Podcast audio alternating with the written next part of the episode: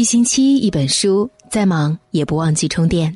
各位好，我是主播亚楠，今天来分享这篇文章的标题叫《沉默是最后的清高》。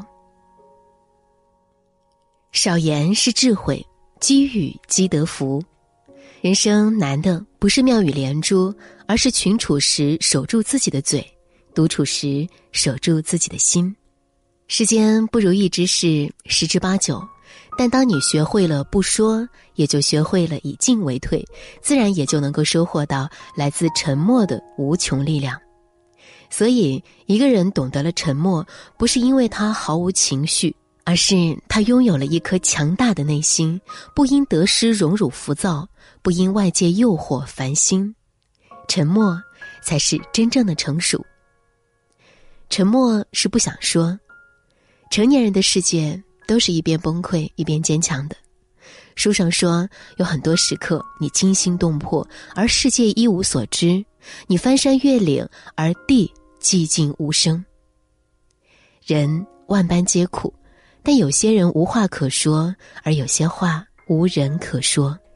所以，成长路上最好是保持沉默。一个人砥砺前行，让自己的灵魂更高贵，让自己的人生更精彩。朋友和我分享了他的经历：刚入行时什么都不熟悉，部门没有人带，又没有专门的培训，领导给他的工作只能够摸着石头过河，他经常出错，也经常被骂。有一次和同事一起吃午饭，他哭着说自己的压力与无奈，没想到反被同事讥讽。原本想缓解一下压力，结果同事酸言酸语，让他更难过了。他说。难过时，不要像落难者那样诉说自己的不幸，因为不懂你的人根本不懂，也不在意你的辛酸与处境。每个人都会拥有一段黑暗、晦涩、无人能懂的时光，但生命中最难熬的时刻，都是我自己挣扎着爬起来，不是那些看客过客拉我起来的。世上从没有感同身受。你的不知所措，你的无可奈何，在别人眼中不过是闲聊的谈资罢了，不会让别人有一丝丝的触动。真正的委屈，真正的难过，大多是说不出口的，因为笑，全世界都会陪你同声笑；哭，只有你独自哭。所以，看多了人情冷暖，就该明白，有些话说了也只是平添烦扰，有些委屈，终究要自己咽下。沉默是不能说，看透需要的是阅历，不戳破则需要一种难得的修养。为人处事一直都是我们每个人必须要学习的课程之一，而在这门课程中，最重要的一个观点就是不让别人为难，因为你的每一言每一行都会记录着你的善与恶，每个善与恶都会有对应的因果，而一切都由自己承受。所以，管住自己的嘴巴，不说无意义的话，懂得适时沉默是一种修养，更是一种境界。作家甘北也曾经讲过这样一个故事：高中时期，他一个女同学的爸爸是银行的保安，出于青春期特有的敏感和自卑，这名女同学在被问及父亲的职业时，总是会说谎。爸爸是银行柜台的职员，其实大家都心知肚明，但始终没有人拆穿。一次，大家去吃麻辣烫，他的爸爸穿着保安服迎面走来，这名女同学羞愧难当，满脸窘迫的处在原地。就在那一刻，有个女孩突然说：“我想去超市，一起吧。”于是不由分说的拉着她往另一个方向走去。根北说：“就这样，大家默契的保护了女孩脆弱的自尊心，整整三年。这世界上多的是你不知道的事儿。”你看不见的苦，自以为看透世事便可指点一二的人，都很残忍。心理学有一个概念叫共情，用古语说就是“己所不欲，勿施于人”。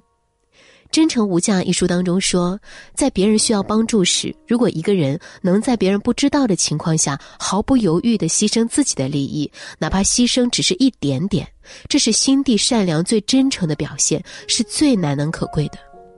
所以。不言人难，不戳人短，不问人私，才是一生修为所在。还有一种情况是沉默，不必说。